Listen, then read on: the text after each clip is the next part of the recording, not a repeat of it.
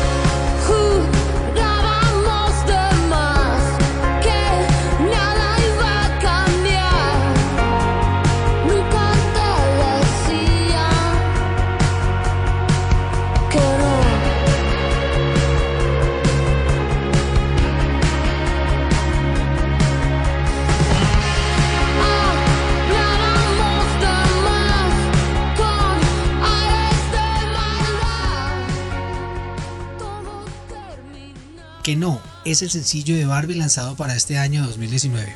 Les habíamos dicho que lo que pasó con Gustavo Fiocchi dividió la historia de Barbie en dos, pues ella comenta que definitivamente su vida, su historia y la historia del rock en ese país no volvió a ser igual. Ella se dedicó a su hijo, su carrera en solitario y a fundar el sello discográfico Goza Records, dedicado a apoyar a las bandas de mujeres en el proceso de producción musical. Se pusieron la meta de producir 12 discos o EPs por año, con la consigna de que las mujeres artistas deben ser las protagonistas, a fin de aumentar su participación. Y hay bastantes bandas buenísimas patrocinadas por Goza Eduardo, por lo que fue una iniciativa estupenda de parte de Recanati y de Futurock. Tenemos a Olimpia, Anedonia, Ruiseñora, Paula Mafía y las Vina Up, que estamos escuchando ahora con su tema Me Cansas. Banda conformada por las Rominas, Romina Vanessa en la voz y guitarra, Romina Alejandra en la batería y Romina Marzoa a cargo del bajo y los coros. Y suenan al mejor estilo de ese rock ramonero tan difundido en Argentina.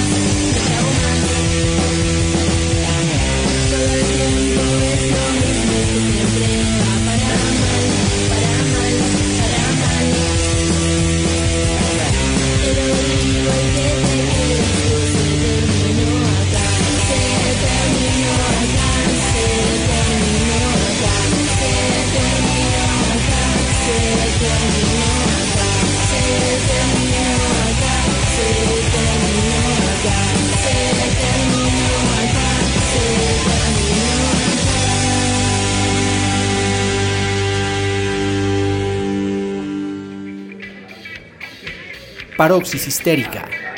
Una manera de sentir el rock. Excelente el sonido de las Bean Up con Me Cansás, de su LP 2008 Año Chino. Pasemos ahora al caso de Max Prieto, el líder de la banda Los Espíritus, una agrupación que yo personalmente adoro, Eduardo, pero que también enfrentó un escándalo similar al de Utopians cuando una seguidora acusó a Prieto por redes de obligarla a besarlo sin su consentimiento e intentar tener relaciones sexuales con ella luego de un concierto. Este tema fue más lejos porque varias chicas crearon un blog llamado Abusos Sexuales de Prieto, por lo que quedó demostrado que fueron muchas las chicas acosadas por él. Max, igual que Gustavo, también asumió públicamente su responsabilidad y ofreció disculpas. Es muy interesante, Karen, que miremos cuál fue la respuesta de la banda y de algunos de sus fans. Mira, una vez salieron esas denuncias en las redes, la agrupación conversó sobre el tema y decidieron en conjunto que Prieto debía alejarse por un momento de la banda. Dos semanas duró esta decisión. Luego salió un comunicado en redes que decía que apoyaban al cantante y que contando con mayor información y tiempo para reflexionar, se dieron cuenta que lo que difundieron eran testimonios anónimos, que más que reparación buscaban era linchar a Prieto.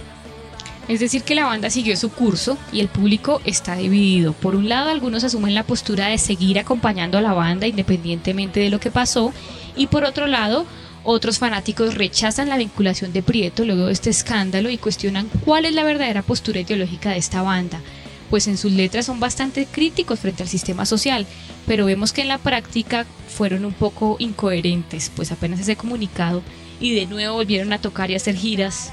Yo creo que es bastante cuestionable. Frente a esto tenemos a las Bean Up con una respuesta clara a esta problemática. Vamos a escucharlas.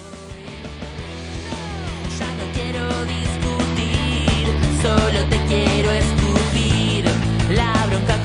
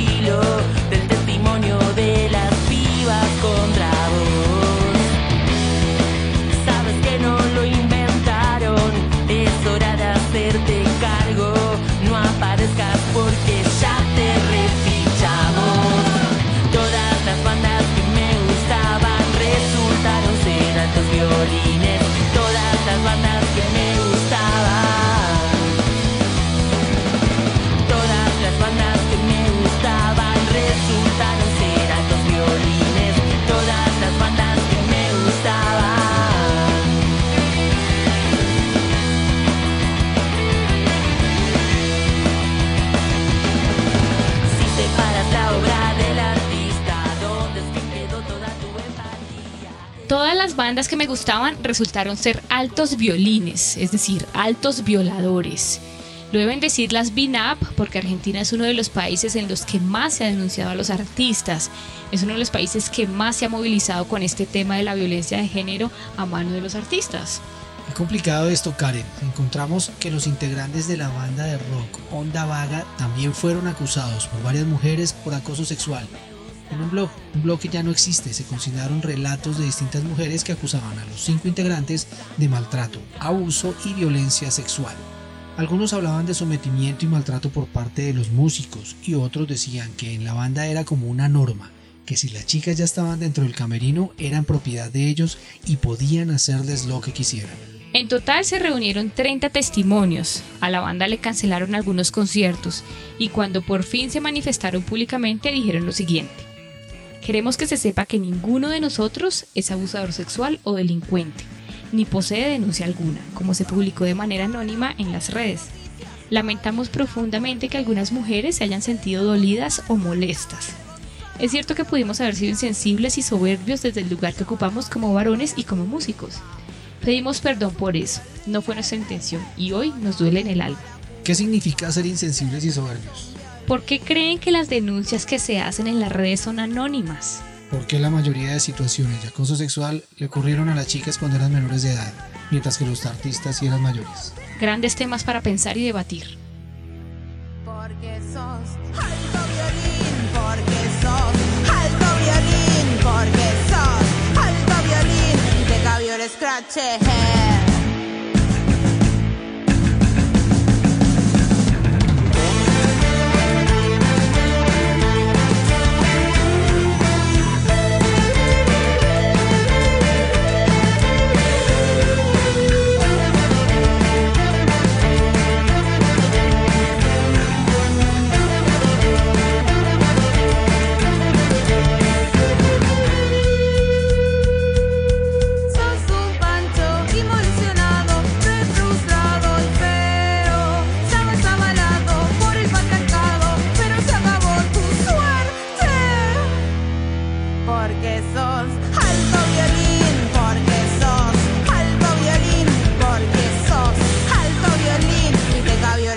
El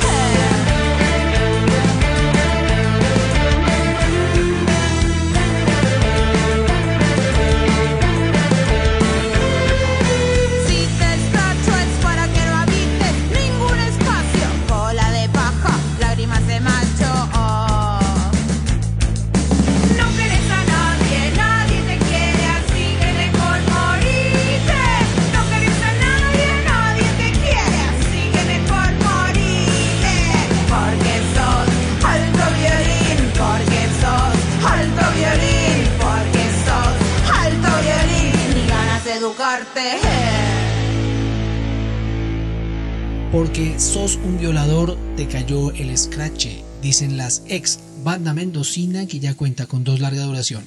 Primera temporada de 2016 y Depreciada, lanzado este año.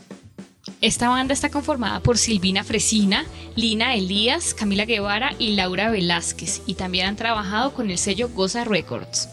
Volviendo a nuestro tema, Eduardo, tenemos que los integrantes de las bandas El Otro Yo, Salta la Banca, Pez, Boom Boom Kid y El Mató a un Policía Motorizado también tuvieron que enfrentar denuncias por acoso sexual a mujeres, muchas menores de edad.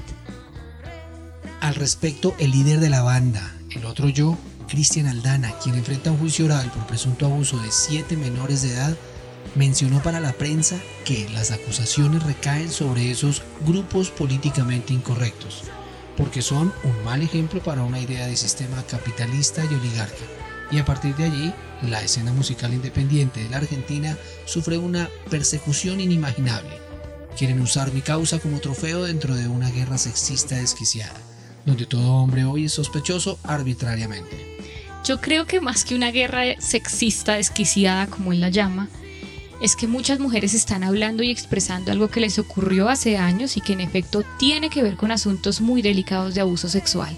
La justicia se encargará de investigar en caso de que estas mujeres decidan denunciar, aunque es muy complejo porque ya han pasado muchos años. Recordemos que esto les ocurrió a muchas cuando eran menores de edad, cuando eran seguidoras de sus bandas favoritas. Entonces, más allá de decir que esto es una persecución, es de verdad asumir un análisis serio de la cantidad de casos que se están destapando, lo que deja ver que es un problema muy grande, que involucra toda una escena musical, en donde no solo los artistas están implicados en el asunto de la violencia de género, sino también otros actores, y precisamente develar esto, denunciarlo, cuestionarlo y sobre todo rechazarlo es lo que debemos hacer como espectadores críticos que somos. Ustedes deciden si se ponen al lado de las mujeres o no.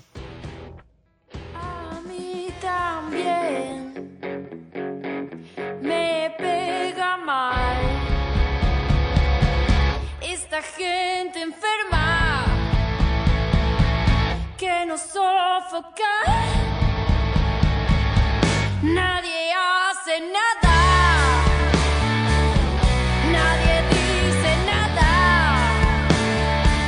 Entonces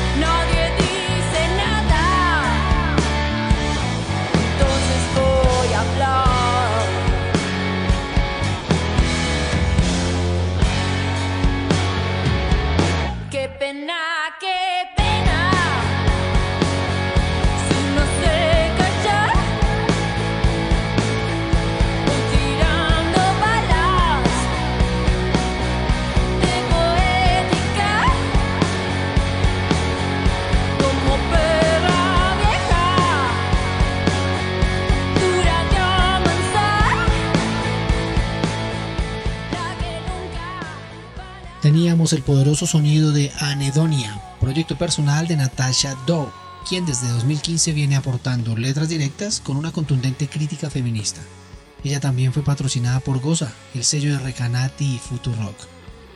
Pasemos ahora a un caso emblemático, de los más tristes y desgarradores, y que fue bastante conocido en Argentina, que definitivamente dividió en dos la justicia de ese país y dejó ver muchos quiebres, tanto en el aparato judicial como en la sociedad argentina. Es el reconocido caso del feminicidio de Wanda Tadei, esposa de Eduardo Vázquez, guitarrista de la banda Callejeros. Lo que llama mucho la atención de este caso es la sevicia y la misoginia que el feminicida expresó contra la víctima, pues se le prendió fuego y la dejó luego abandonada, produciéndole graves quemaduras.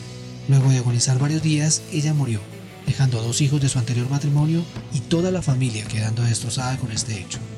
Y frente a esto hay algo peor, Eduardo, y es que luego de este feminicidio, en el mismo año, en 2010, se sucedieron otros de la misma naturaleza, en lo que se llamó el efecto Wanda Tadei. Más asesinos feminicidas quemaron a sus parejas y compañeras. Tenemos el caso de Alejandra Rodríguez, Norma Rivas, Fátima Guadalupe Catán y Dora Coronel. Es lamentable que todas ellas ahora sean víctimas mortales de la misoginia. Palabras y gestos que ataron. Su sonrisa y sus ojos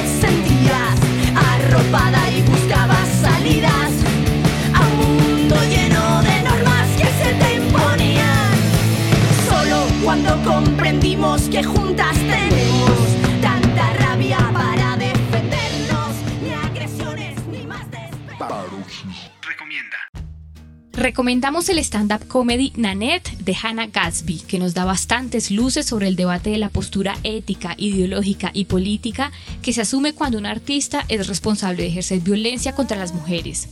Gatsby, con demasiada elocuencia e inteligencia, cuestiona y critica la misoginia y violencia de varios artistas y nos llama la atención sobre la postura que debe asumir cada persona frente a esta problemática. Es un stand-up comedy que te hace reír, pero también te cuestiona profundamente como ser humano. Nanette de Hannah Gatsby.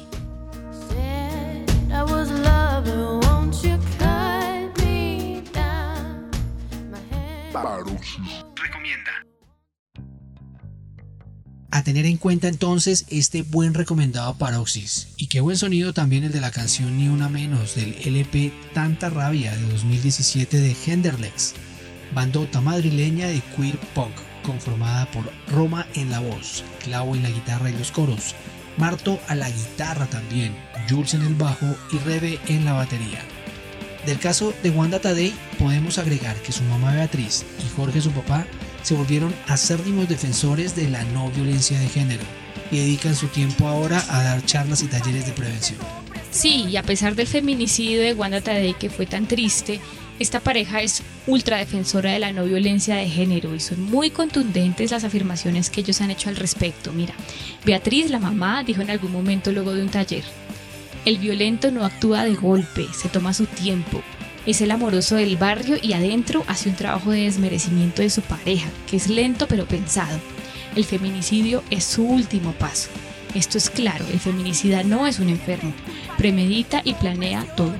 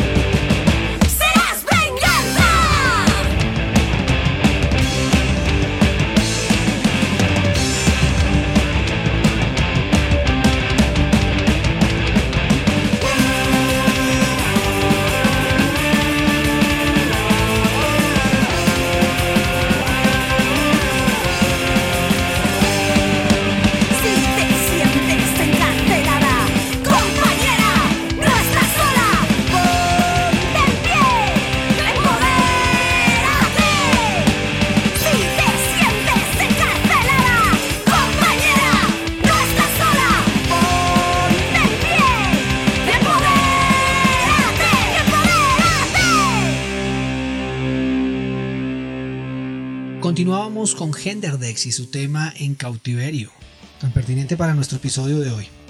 Ha llegado el turno de hablar de uno de los casos más famosos de violencia de género entre artistas. Se trata de la muerte de Nancy Spungen, la novia de Sid Vicious, el conocido bajista de los Sex Pistols. Nancy era de Filadelfia, proveniente de una familia judía de clase media que se fue de su casa a los 17 años buscando suerte. Nancy sufría de depresión y tenía algunos problemas de agresividad y una fuerte adicción a la heroína. Y además Nancy fue muy conocida porque encarnó una de las categorías más prejuiciadas en el mundo musical, la categoría de groupie. Groupie se les decía a aquellas mujeres que se iban detrás de los artistas para conseguir una relación afectiva y para conseguir de algún modo que las mantuvieran. Ese concepto de groupie me parece que fue una manera muy negativa de etiquetar a las mujeres, de reducirlas a simples objetos sexuales que iban detrás de los artistas. Esa realmente es una categoría negativa y descalificadora para las mujeres. Y estoy seguro que no es solo cuestión del rock y el metal. Me atrevería a decir que cualquier género musical se ve afectado por este fenómeno. ¿Y groupies hombres no hay?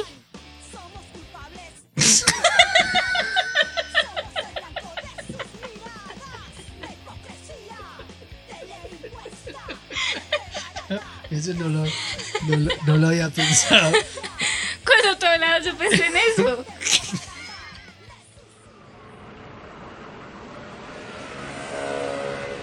Estás escuchando Paropsis Histérica. Una manera de sentir el rock.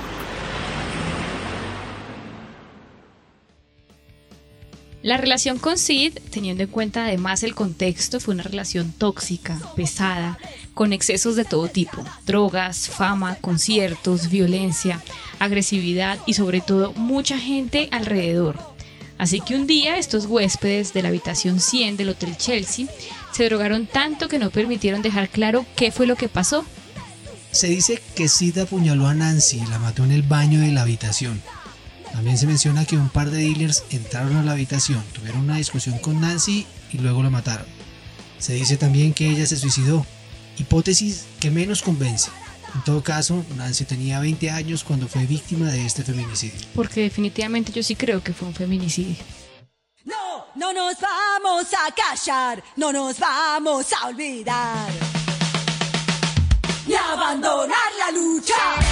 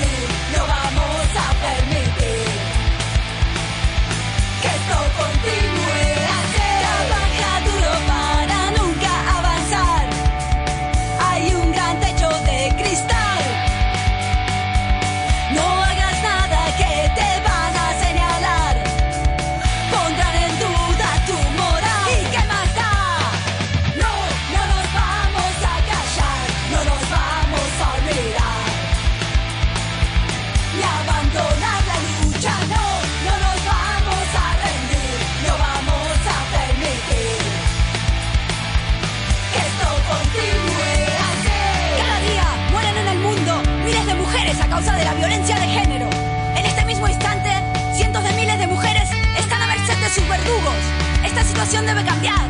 De nosotros depende luchar, denunciar, no callar. Y no, no nos vamos a callar.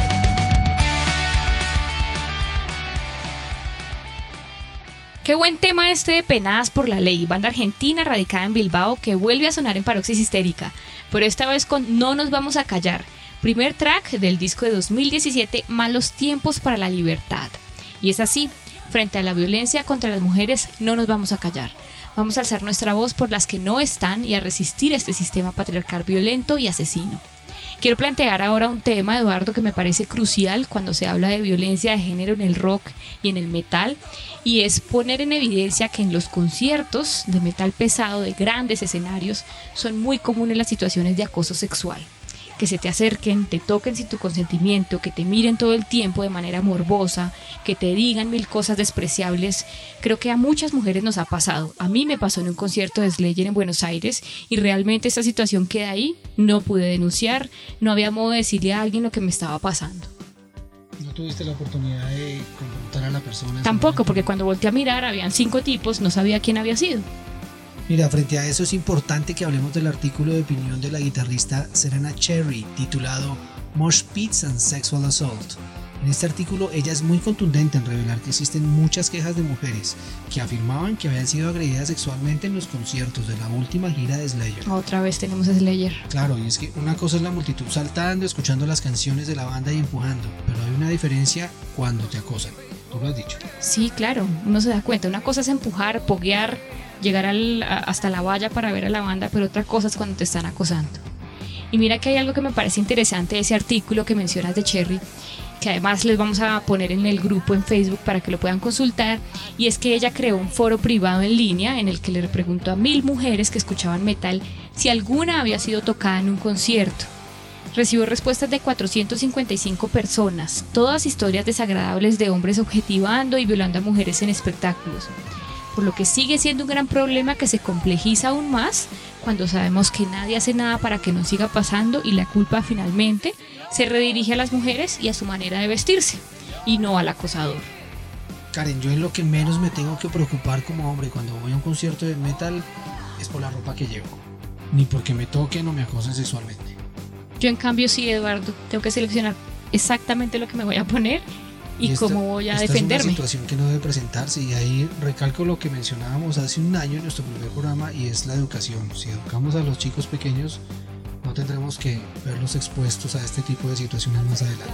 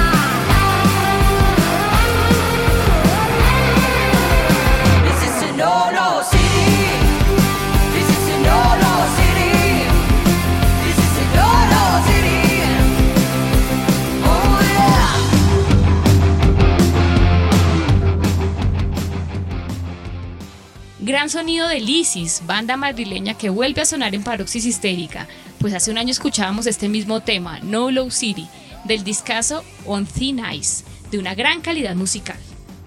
Como vimos a lo largo de este episodio, la violencia de género es una asquerosa pandemia patriarcal de la que el rock y el metal no se escapan, al ser expresiones de esa misma cultura, y aun cuando se supone que son géneros críticos y rebeldes que le apuestan a la transformación social y al respeto al otro.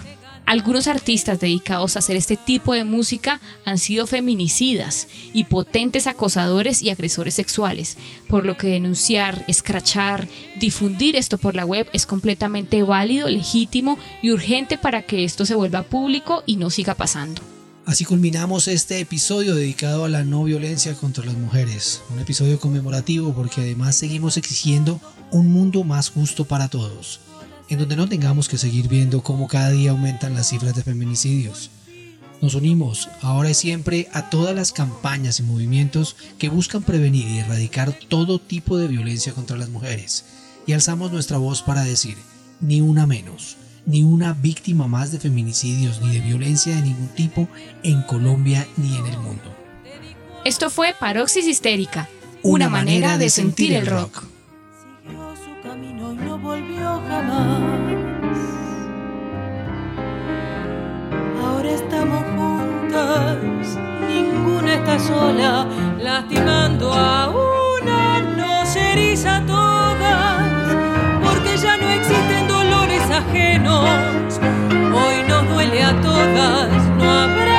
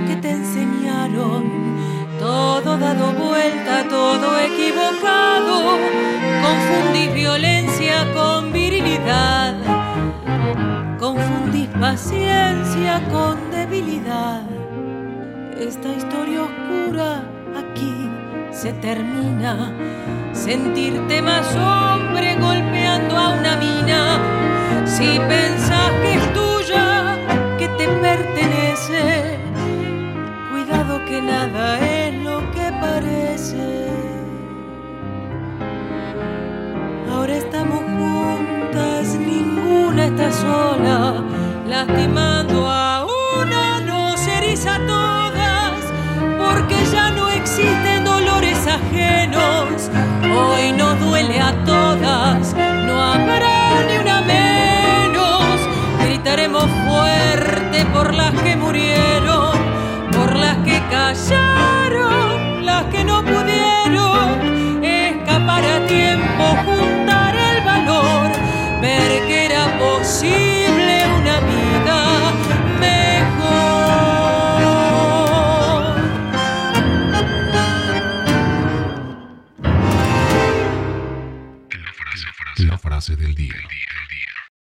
No hay nadie más fuerte que una mujer rota que se ha reconstruido a sí misma.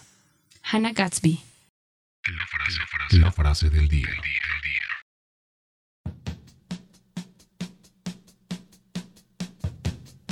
Sentir, Sentir, imaginar, imaginar, Compartir. compartir, Pensar. pensar, cuestionar, cuestionar, vivir, vivir, conocer. conocer. Paropsis histérica. Una manera de sentir el rock.